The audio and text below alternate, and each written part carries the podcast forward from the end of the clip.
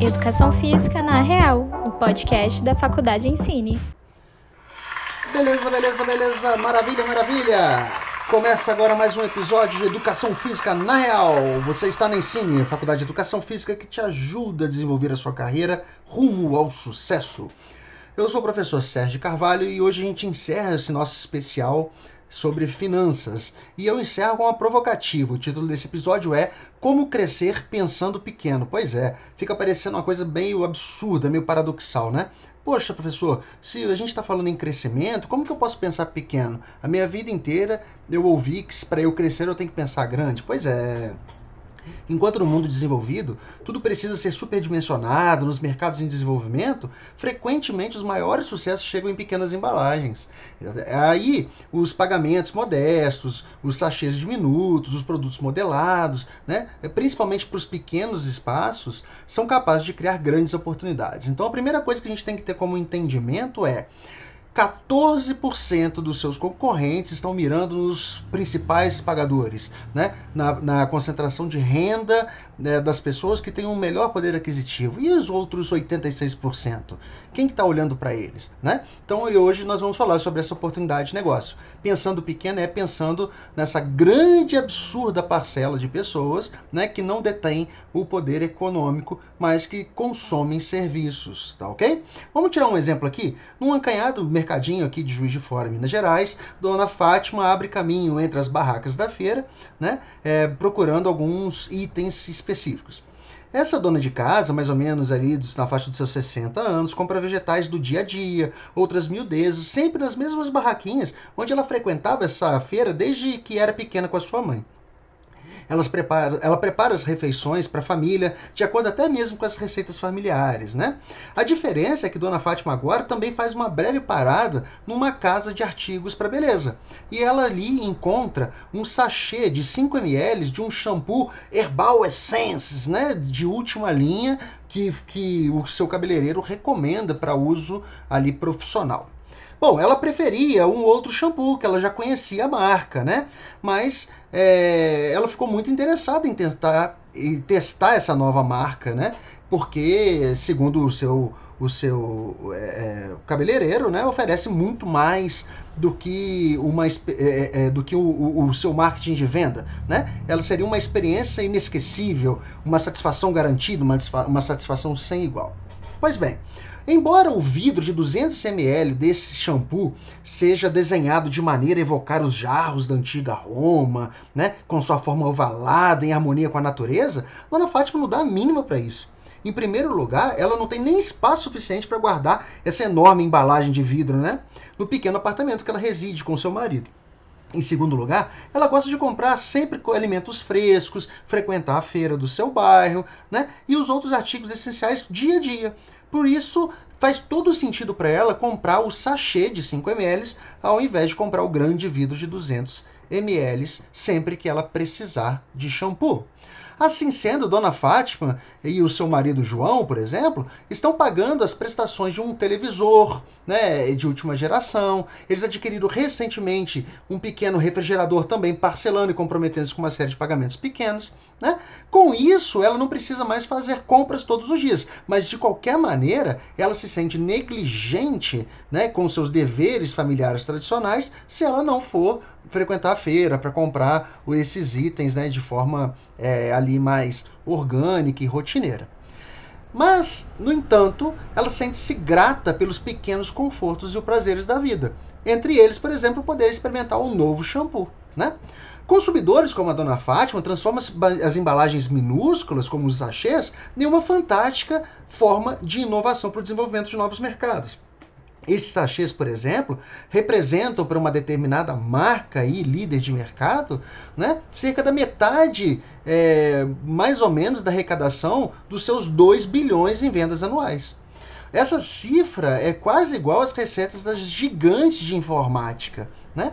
com seus itens de tecnologia, de informação, cada vez mais e mais é, é, inova inovadores, né? de maior, maior é, aceitação de mercado. Essas vendas elas são ainda mais notáveis pelo fato de serem acumuladas em ritmos de poucos centavos a cada transação. Ou seja, cada sachê ele tem um custo unitário muito baratinho, né?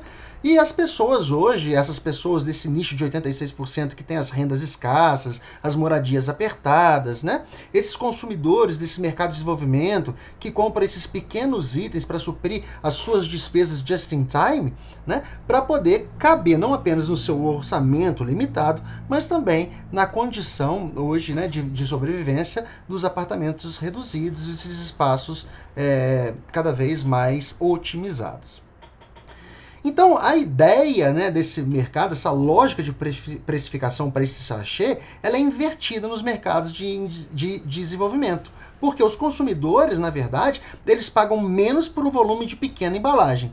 Na Índia, por exemplo, né, é, a, a, uma, uma empresa grande ali no setor de cosmética cobra 87% a mais por unidade do seu pacote familiar de 5 quilos né, de, de, de, de, sabão em pó, por exemplo. Né? Em comparação ao que seria uma unidade, né, um sachê menor dessa mesma marca de sabão. 87% a mais num pacote familiar de 5 quilos em comparação com o preço da unidade desse sachê. Olha só, da mesma forma, no Brasil, por exemplo, a gente sabe que cobra-se um acréscimo de 80% a mais num pacote familiar né, do, do, do, do, detergente em pó líder né, de mercado em comparação com a, mesma, com a mesma quantidade de detergentes em sachês menores.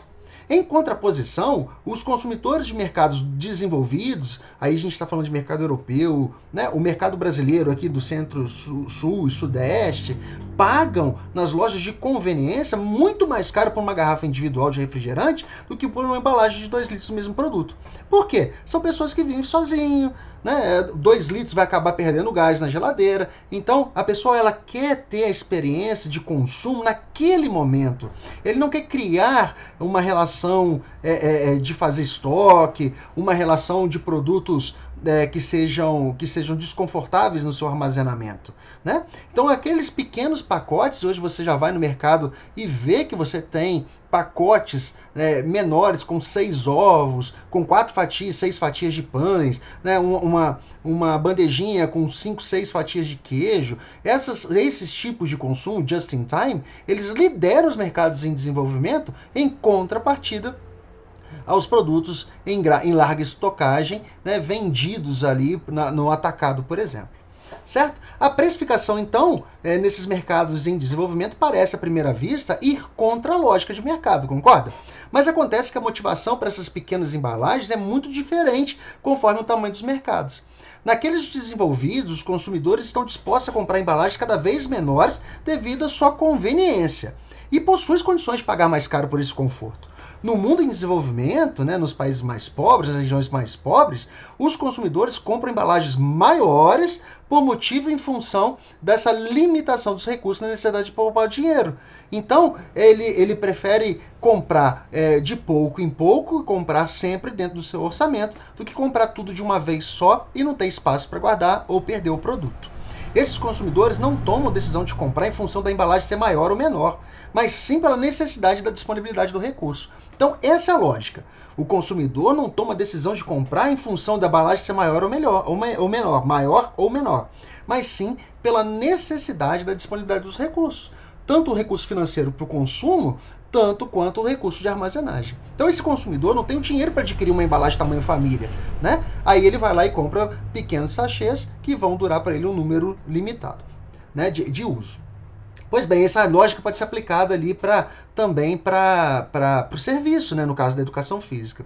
Como as empresas podem financiar uma oferta de embalagens menores com, mais, com, com preços mais baixos? É óbvio que vai sair muito mais caro fazer e vender muitas pequenas unidades do que uma grande unidade, uma grande embalagem. Né? Assim também é a oferta de serviços. A resposta para essa oferta de serviço é que as empresas, seja ela o, o, o microempreendedor individual, né, o seu profissional de educação física lá na ponta da linha, ou uma academia de ginástica se deve, devem se concentrar na economia de escala, né? Fazer um maior fluxo de atendimento para poder cobrir o maior número de pessoas e ganhar no montante. A gente está falando como uma alternativa financeira, tá ok? Um atendimento é 86% da população que tem o índice de, de, de, de receita familiar menor, mas que também consome serviço. Então a gente está dando uma solução de negócio em médio e longo prazo para você que está repensando a sua carreira. Hoje a densidade populacional, né, ela é uma densidade populacional que, que fica ali norteando os grandes centros, mas que ele tem que se deparar, por exemplo, com uma conduta de envelhecimento demográfico. O, a estimativa hoje que entre os 212 milhões de, de brasileiros, 19 milhões sejam idosos. E segundo o DIESE, o Boletim Especial do DIESE, né, é, 24,9%, quase 25% né, das, das famílias que possuem essas pessoas idosas em casa, elas contribuem com pelo menos 50% da renda.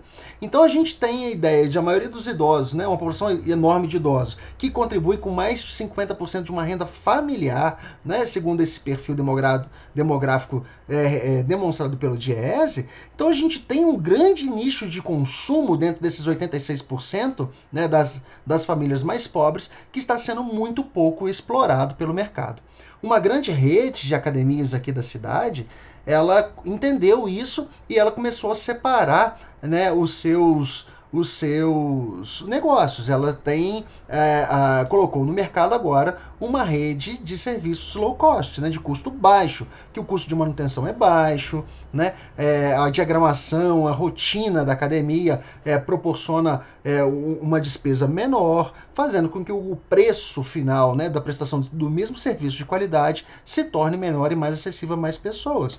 Então ela está trabalhando em escala ganhando na escala, ao invés de, de, de, de, criar um processo né, maior né, de, de atendimento premium né, para aquele público restrito aos 14% de uma população é, de uma cidade do tamanho da, da cidade de Juiz de Fora, com quase 600 mil habitantes.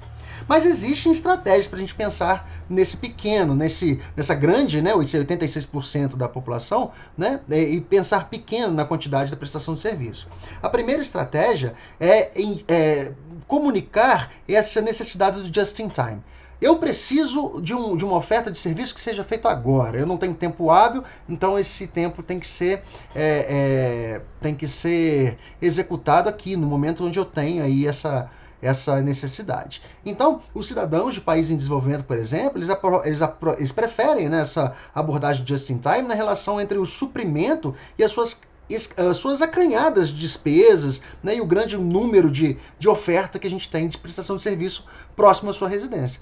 Então, se você está localizado numa área demograficamente muito populosa, né, com, com várias oportunidades, com praça, com, com, com centros comunitários, com clubes, com academias de ginástica, se você criar um modelo de, de, de é, prestação de serviço, né, just in time, um modelo que você esteja disponível para marcação daquela pessoa, atendimento daquela pessoa, né, no momento que ela quer viver aquela experiência, é um nicho estratégico muito bacana para você aumentar os seus rendimentos. Depois, a estratégia número dois seria trabalhar com a utilização de pagamentos reduzidos. Essa foi a estratégia que foi adotada pelo Magazine Luiza, por exemplo. Né? O Magazine Luiza transformou-se na terceira maior rede de varejo do Brasil, né? É, concorrendo à estratégia de cortejar assiduamente essas casas de menor renda. Elas utilizam ali cerca de 80% de suas vendas a crédito, oferecendo pagamentos reduzidos aos clientes de baixo poder aquisitivo. Né? Muitas vezes fazendo o próprio financiamento. A loja Zema, em, em em, em Minas Gerais, ele é um case de sucesso em relação a isso, a própria crediário, né? É, esse microcrédito também é demonstrado como na força de pagamento né, dessas baixas prestações. Então, se você consegue fazer um, um serviço né, just in time, bem ágil, e que, e que você consiga aí, é, criar, um, criar uma, uma prestação continuada né, do, seu, do seu cliente, onde esse esse, essa pequena prestação cabe no orçamento mensal dele, a probabilidade né, dele manter engajamento é muito grande. A terceira estratégia seria combinar produtos para poupar espaços, né? É, produtos que você possa ir atender na casa do cliente, ou que ele não tenha que fazer grandes deslocamentos, que ele perca muito tempo, para que ele tenha uma impressão sempre de ganho. Né? Nesses casos de, de, de, escassez, por exemplo, nesses grandes conjuntos habitacionais, onde os apartamentos são pequenos e são muitas pessoas morando, né? atender a esses condomínios é, é uma boa estratégia de negócio nesse, nesse pensamento de atendimento, né, é, pensando em, pequenos, em pequenas ações. Né? Ah, uma quarta estratégia seria organizar essas, algumas promoções para tornar o serviço mais acessível. Clientes que vivem com orçamentos limitados só estão dispostos a pagar por aquilo que realmente eles precisam. Né? Então a gente tem que convencê-los que saúde é importante. Eu tenho que financiar a saúde, eu tenho que investir em saúde, eu tenho que promover a saúde, porque isso eu estou melhorando a minha qualidade de vida e a profilaxia doenças futuras. Sendo por isso fundamental entender que aquilo é importante para o usuário local. Então aqui a gente está levantando o um conceito de localização existem cadeias grandes de, de, de, oferta daquele serviço, mas eu, o, o, se você trouxer o serviço para próximo do seu cliente, você faz com que ele procure o seu serviço e não tem que deslocar-se ali 2, 3, 4, 5 quilômetros para poder chegar no, no, no, no, serviço, mesmo que o cliente tenha consciência de que o serviço, no, no alcançado deslocamento, ele vai ter uma uma experiência diferente da sua, né? Ele ele está pagando para aquilo que ele precisa e é mais cômodo para ele. É, por fim, juntar pequenas gotas, né? Uma estratégia é juntar essas pequenas gotas para formar um oceano, né? É, é, essa pulverização da oferta é quando é, oferecer um produto caro, né? é, se torna modular em relação à expansão, oferecer pequenos produtos né, com, com, com tempo de serviço reduzido, ou com a oferta low cost, né, com, com custo baixo de manutenção, com custo baixo de custo variável, né, o custo variável baixo, que eu não vou ter tanta demanda ali com, com material, eu consigo ofertar valores menores. Isso não é concorrência é, desleal, não, tá? Isso você não está diminuindo a, a, sua capacidade de produção, você está aumentando o espectro de atendimento, chegando nas classes ali que tem, que tem é, é, menos condições financeiras para poder comprar os serviços prêmios. Então, embora os administradores estejam acostumados a analisar os mercados a partir de uma perspectiva mais ampla né, e a buscar neles quase sempre os mesmos segmentos lucrativos eh, que, que correspondem a 14% da população de um, de um país, né, ou de uma cidade, né, de um estado, nos mercados em desenvolvimento pode significar um grande erro. Né? Em vez de buscar esses limitadíssimos segmentos, esses apenas esses 14% da população é, que estão bem ali em condições de pagar por esse serviço né, em larga escala, por que não é, pensar em maneiras de redesenhar os preços, as condições de serviço para esse mercado de 86% da população que, que conta o dinheiro num orçamento curto com limitação de espaço e limitação de deslocamento?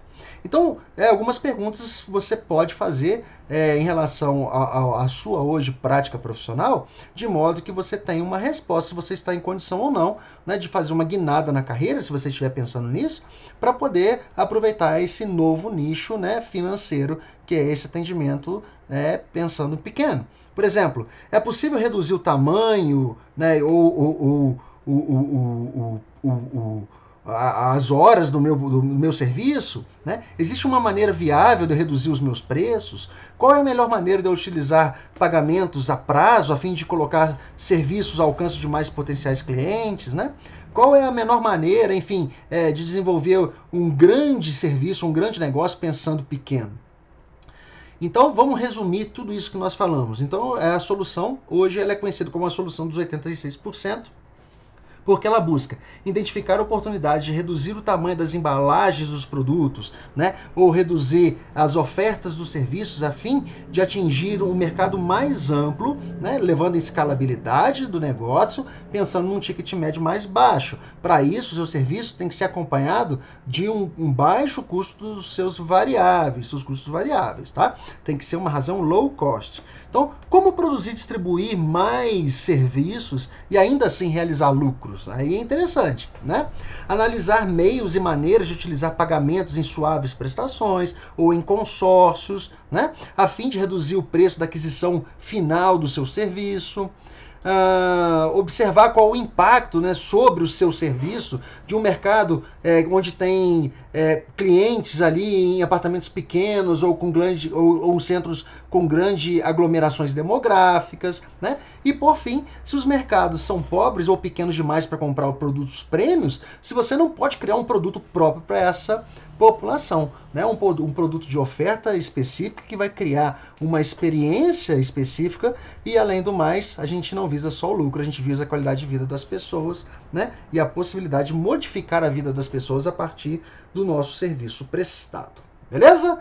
Bom, assim a gente fecha o nosso especial finanças, né? Esse entendimento não é um entendimento é, muito usual, mas a gente tem que pensar como que eu posso melhorar a vida das pessoas em escala, né? Como eu posso atender esses 86% né, da, da, da, população que eu tenho uma abrangência, mas que eu não, que ninguém cuida, que ninguém, ou eles não têm direito de consumir, eles não têm direito de melhorar as próprias vidas, tem sim, e você é a pessoa que pode fazer essa virada de negócio para eles, beleza?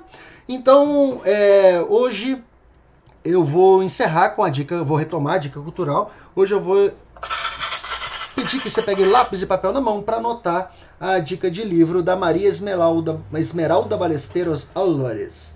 É, o livro é Gestão de Qualidade, Produção e Operações. Ele inclui a ISO, a certificação ISO 45000, né? E ele está na terceira edição da, da da livraria Atlas. Nesse livro você vai ter uma ideia de, de, de melhoria nos seus processos, pensando ali nos custos variáveis, né, de modo que você possa é, otimizar e transformar o seu serviço em um serviço low cost. E esse serviço low cost ele pode ser ofertado para mais pessoas, gerando para você uma escalabilidade e uma renda maior ali no final do, do é, dos processos. Beleza? É, espero que vocês tenham gostado desse especial finanças. Depois, mais à frente, a gente volta a falar de finanças. Né? Eu tenho recebido muitos comentários bacanas aí, é, muitos elogios em relação ao nosso podcast. A gente fica muito feliz de estar levando para vocês assuntos que não são assuntos plenamente é, técnicos, né? Ou abordagens é, é muito muito teóricas, mas falando um pouco mais do negócio educação física. Esse é o nosso propósito: ajudar você a repensar sua carreira, ajudar você a se reposicionar no mercado, ajudar você principalmente a entender um aspecto importante de mercado chamado tendência. O que está acontecendo ao meu redor e o que eu não estou vendo que pode impactar no meu futuro profissional. Isso é fundamental. Beleza? Para nos ajudar, Nisso, a partir da semana que vem, nós iniciamos uma série chamada Papo de CEO. Pois é, aí agora eu vou convidar a bater papo conosco aqui, né, no, no Educação Física na Real, na Real, né, o é, grandes CEOs no mercado né, de, de educação física da cidade, Juiz de Fora, para que a gente tenha aí é, uma ideia, né? conhecendo ali as suas dores, as suas dificuldades. A gente tende a, a, se espelhar sempre em casos de sucesso, né? mas a gente esquece que até o mesmo sucesso ele veio de muito, muita canelada, né? de muito é, chute em pedra, de muita decepção. E hoje essas pessoas estão em posições importantes de negócios porque já experimentaram o lado negro da força, já experimentaram ali o nível da escassez. Tá certo? conhecimento, né, preparo são fundamentais para essas viradas e é essa é a expectativa que a gente tem com essa nova série, essa série Papo de CEO, beleza? Espero vocês então na semana que vem em mais um Educação Física na Real. Eu sou o professor Sérgio Carvalho Júnior e você está na Ensine, a Faculdade de Educação Física que vai muito além do básico. Um abraço, tchau!